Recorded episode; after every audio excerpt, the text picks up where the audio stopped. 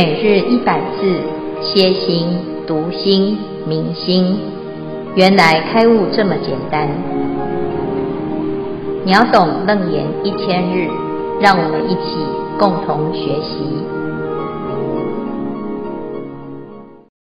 秒懂楞严一千日第一百五十五日，下文十八界复习。云何十八界本如来藏妙真如性？会十八界及藏性，舌根缘未成，产生舌事。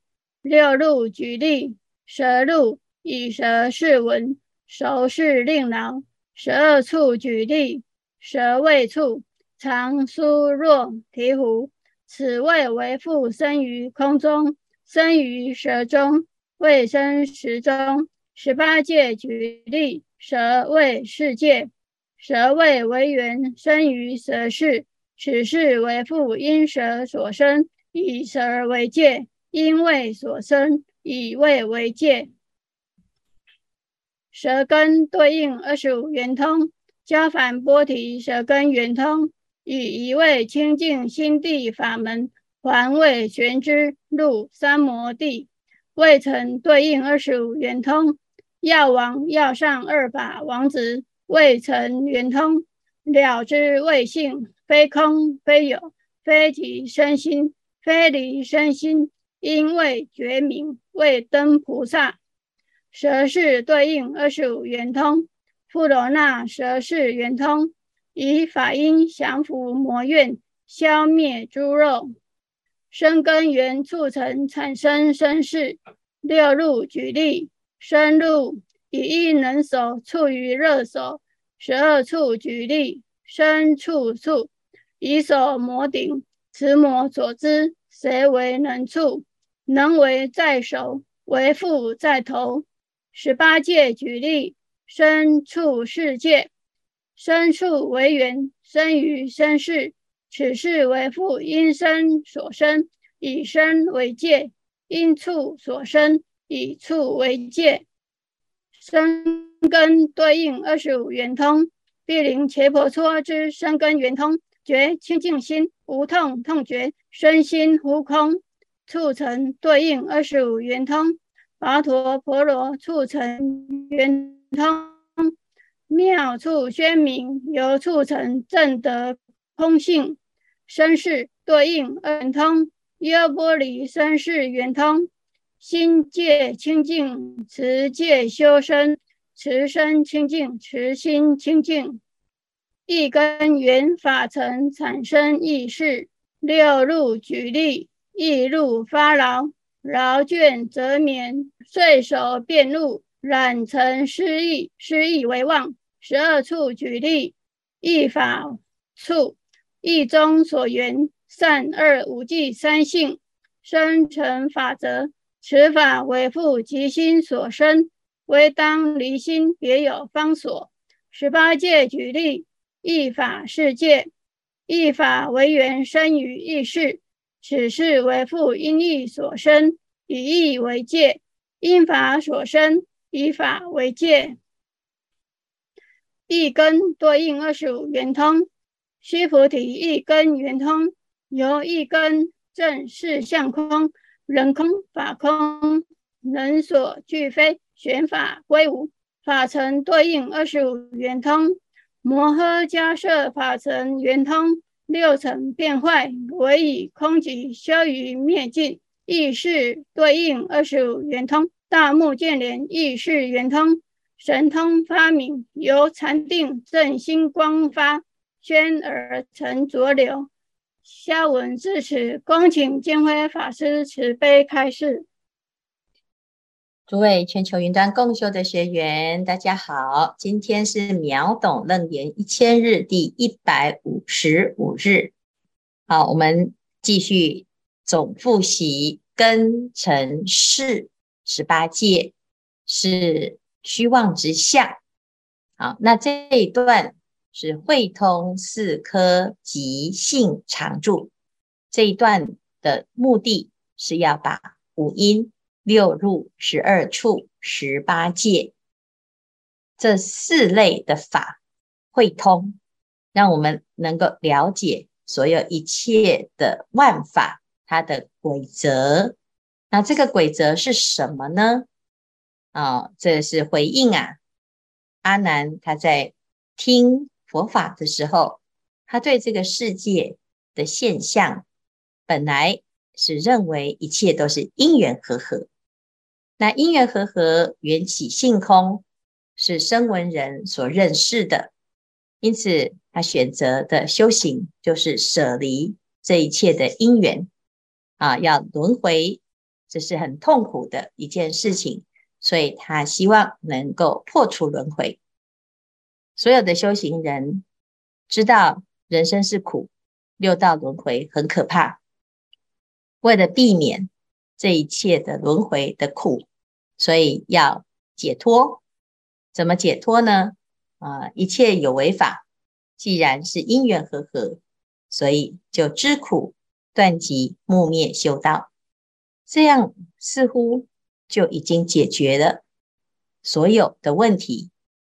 结果阿难他遇到了摩登伽女，他碰碰到一个跟他完全不一样的人，他都没有懂佛法，他对他呢是穷追不舍，有理说不清啊，他非常害怕，跑到佛陀这里、啊，来问佛陀：“我要认真的修。”啊，因为呢，既然遇到一个没办法处理的情境，佛陀为他说《楞严经》。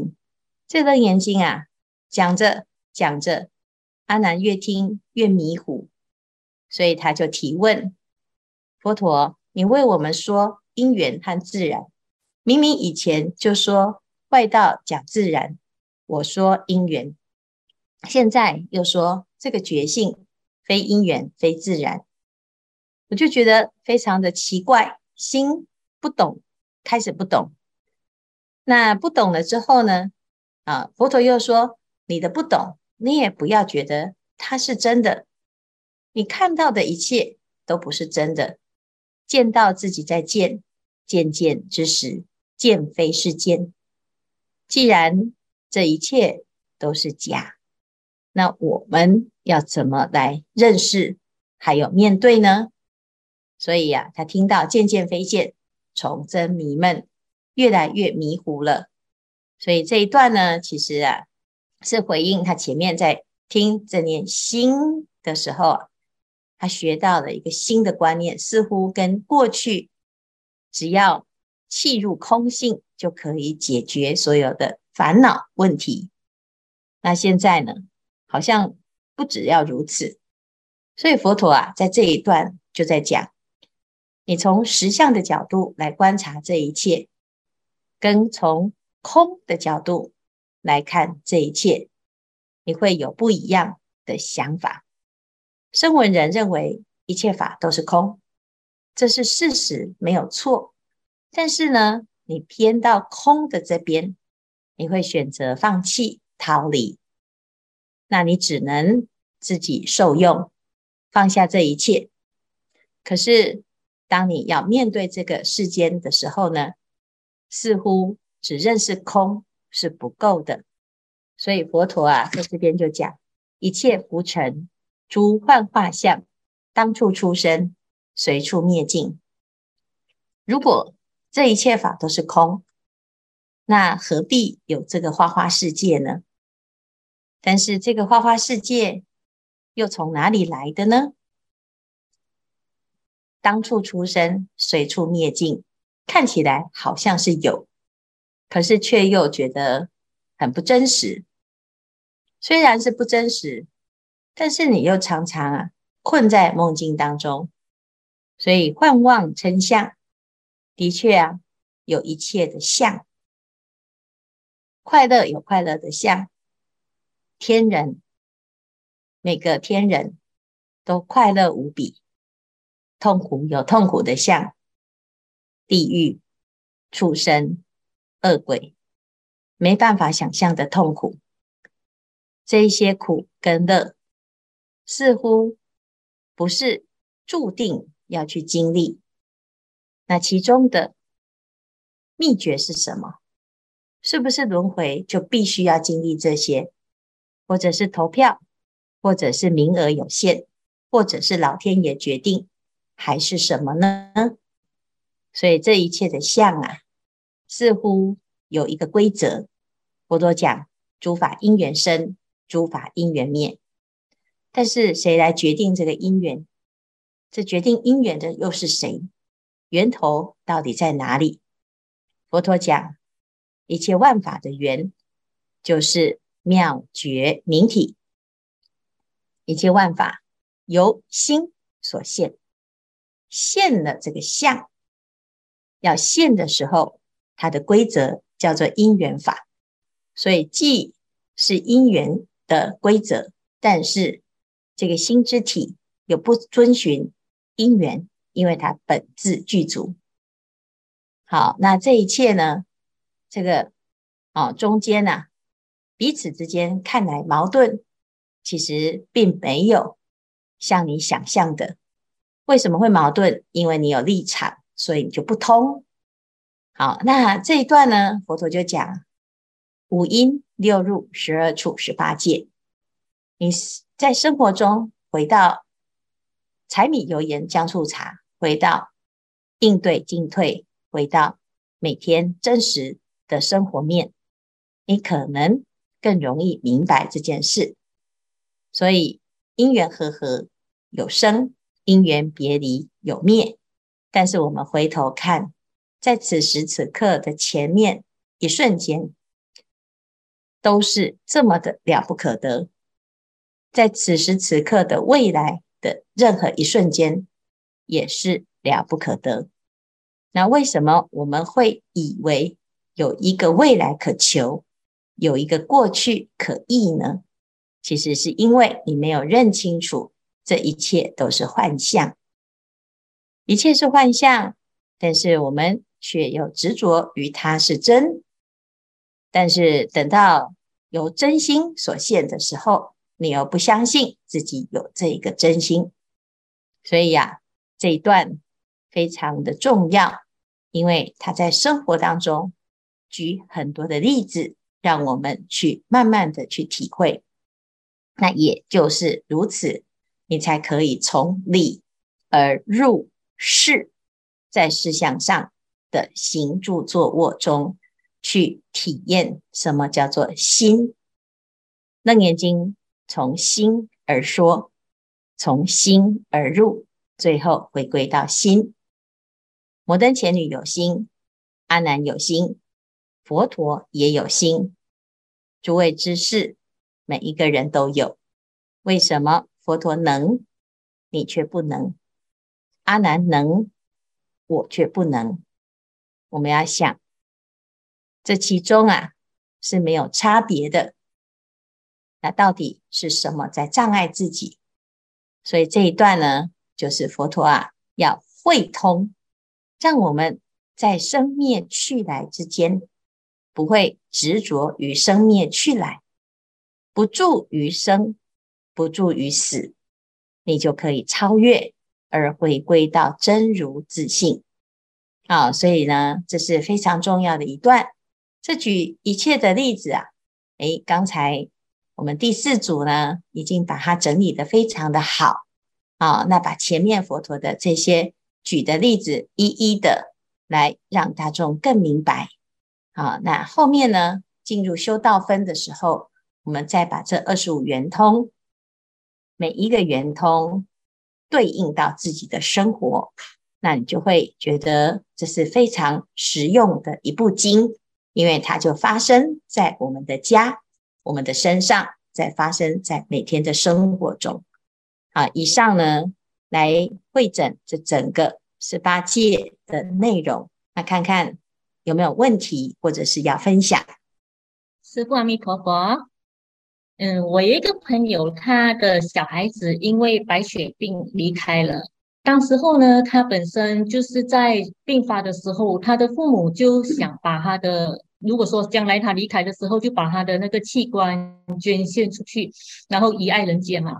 那个时候，小孩子他本身呢也是知道这件事情的，所以小孩子是崩溃的，是不能够接受的。因为他本身在化疗的时候，还有抽骨髓的时候呢，是非常非常辛苦的。所以后来这个小孩子他也离开了这世上，然后他的父母也是把他的器官捐献。当时候医生就一宣布呃死亡的时候呢，就很快的就把他呃把他尸体带走。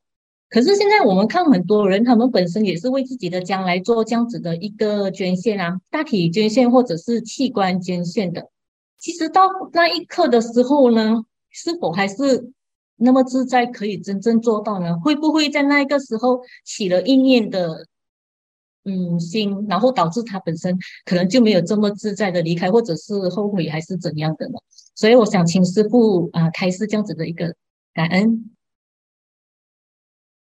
哦，器官捐赠有两种情况，一种是被捐赠，一种是自己愿意捐赠。在佛法里面，佛陀是最早最早器官捐赠的发心者，而且他的发心就是头目脑髓没有一个地方不可以捐，甚至于呢，他不是等自己不用了，他就可以捐啊，他就是现在啊，我正在用啊，活生生血淋淋的，只要众生有需要就可以捐。我们说这是菩萨行，这是最大的布施，但是那是佛陀，也因为这样子，他可以成佛，因为他已经超越了凡夫的执着，认为自己在这个世界上的生命是短暂的、渺小的。如果以这个微脆的色身来换取。自己的修行，他愿意来换取众生的快乐，他愿意能够有这种心境的人，我们说他是菩萨。所以器官捐赠呢，其实是基于菩萨的发心，但是你要让人愿意做菩萨，肯定做菩萨这个功德。好，那如果你没有办法劝发啊，在一个不能做主的情况下呢，那可能呢、啊、会反效果。嗯，大部分的人他刚刚开始在不痛的时候，他会觉得哎，好像他不执着。那我们啊自己经历的病苦，会发现呢、啊，我们还是会害怕。那这时候怎么办呢？有人会后悔啊，这个后悔是比较不好啊，因为我已经发心要捐，那我不捐，哎，我后悔，我心里面呢会对不起谁？其实对不起的是，可能有的人真的很需要我的这一只眼睛，既然我不用了，为什么我不要给他呢？好，那所以我们感觉好像对不起。那个对方啊，那你愿意布施，表示其实你不管哦，是被迫的，还是自己自愿的，或者是在无知，或者是真的心甘情愿。好，那既然有这个因缘，你愿意做，那就在这个时候呢，你应该要赶快读《华严经》，好，来看到这个行为的伟大。这件事情是很伟大、很了不起，好，能够舍掉自己的生命，舍掉自己的身体，那的确这件事情是发菩提心的修行人成就的是大功德。好，我们要肯定这件事，哈。但是呢，如果我还没有办法有这种准备，我们不可以用道德绑架，也不可以。啊，用人情来绑架，甚至于谴责不愿意捐赠的人，甚至于也不可以用强制的，因为这样子效果不好，反而造成更多的痛苦跟烦恼。所以归根结底呢，其实是要了解这个行为的意义，这意义是好的，是发心的啊。就像我们说啊，诶这现在反正我的身体也不要用了。那当我已经本来就准备好要舍，我签了这个器官捐捐赠，我签过了，在要往生的时候呢，它反而啊会更让我们容易放下这个身体，因为你的观念本来就是觉得自己不用的嘛，啊，那愿意给别人用，好，所以呢，你曾经愿意去捐的人啊。他在八世田当中已经有舍的种子，好，那会不会临命中，好，或者是临时要哦起了烦恼心呢？也不尽然一定会起烦恼心，好，只是我们是用想象的，或者是旁观，好，所以讨论别的人不如问问你自己。好，再来呢，受赠单位啊，目前。通常都是有信仰的单位，接受捐赠的人呐、啊，他会有一种感恩，哦，乃至于大部分都还会为这个捐赠者还会祈福回向。纵使你不知道捐给谁，这个人他跟你会有一种很特别的缘分，结的是一个善缘，因为你救人一命，胜造七级浮屠。所以大家也不要担心，说他这个眼睛如果有怨恨装到我的眼睛上面，我会不会变成啊白眼啊，或者是会有什么鬼魅缠身啊？事实上呢，这是一个非常感动啊是不的的大布施。好，那除了这个之外呢，其实我们要遇到能够器官捐赠的人是非常非常少。那我们要从哪里开始去想呢？有一种。器官捐赠是被迫的，就是你每天吃了鸡的腿、鸡的心、鸡的头、鸡的胸、猪的腿、猪的心、猪的头、猪的胸，好，你吃了哈，每天啊，就是强迫这些众生器官捐赠给各位。如果我们不吃素，我们其实每天都在强迫众生器官捐赠。那这就不是捐，这不是一种欢喜心，这其实是满足你自己的口腹之欲。好，那这个中间呢，你就要去想，如果我们能够将心比心，你自然就会欢欢喜喜。可是我们想想看，这一些众生啊，有谁是欢喜心来的呢？如果是欢喜心，你吃了就有功德。如果不是欢喜心，你吃了就是跟他结一个恶缘。好，所以与其讨论很少发生的器官捐赠，不如去想想，我们每天都可以护身、放生，让自己的身心都越来越健康，甚至于不会残缺到需要别人捐赠他的器官来补你那个先天不足、后天坏掉的器官。那这个是更彻底的。那回到了究竟义呢？其实一切的有为法，色声香味触法，乃至于眼耳鼻舌身意，它都是虚妄的啊。那虚妄的什么是真呢？就是你愿意发心的这一念心，它才是真实。所以，我们常常啊，会有很多人在讨论，从道德面来讨论，从宗教面来讨论。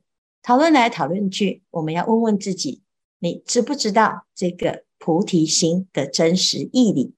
知不知道这个器官发心的一个过程？